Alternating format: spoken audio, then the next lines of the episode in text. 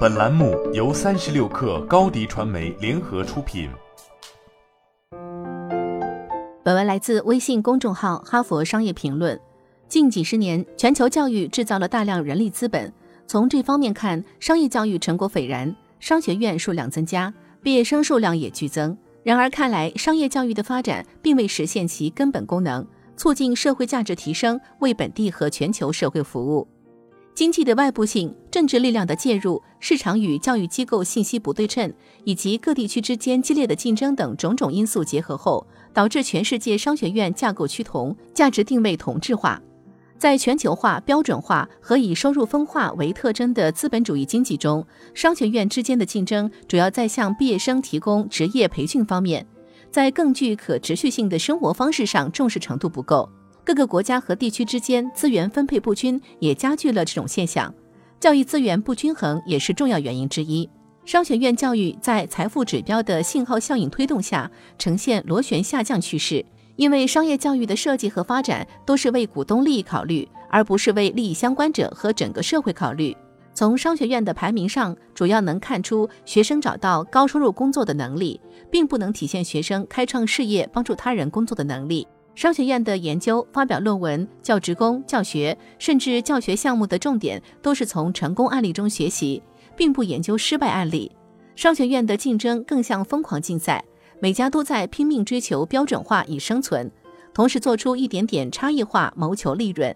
但这么做的结果是更像商业机构而不是教育机构。种种现象导致出现严重的商学教育悖论。实际需要的是根据不同的社会状况提供不同的教育。然而，提供的却是出于竞争目的设置的标准化教育。举个例子，大多数商学院的研究模式都很重视技能培养，严格遵守方法论，但对管理者如何处理实际问题却相助甚少。结论是，商学院应该制定更多元、更创新的项目和教学形式，这就形成马太效应。结果是，品牌效应强、排名高的商学院更容易吸收资金，进而升级；其他商学院却很难筹资。有些甚至生存都有问题。鉴于种种，我建议商业教育采取生态观念，将推动建设可持续社会纳入教育体系，尤其是诚实守信、遵守商业准则、探究人类应如何生存发展等。一个运转良好的商业教育生态，应能哺育内部相关方，同时要与外部各方通力合作，应对周期扰动的同时，追求集体价值最大化。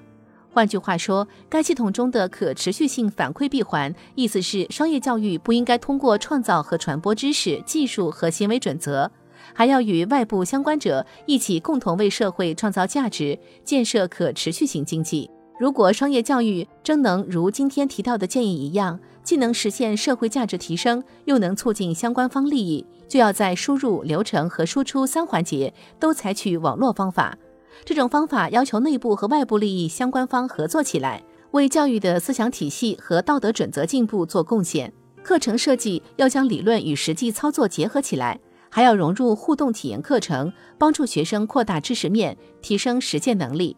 换句话说，商业教育对学生不应只通过外部知识传输渠道教授科学知识，更要注重我们称之为内在知识的内容，从心出发。帮学生积累道德资产和情感资产。若要打造真正完备的职业商业教育系统，就要将学术理论和实践知识结合起来，从理论实践中来，再应用到理论实践中去。管理者制定教育战略时，不应只盯着国际，更重要的是服务于学校当地的社会和商业需求，并保持密切联系。此举也会反过来向教师提供新理论知识和实践经验，传道授业时也会更加胜任。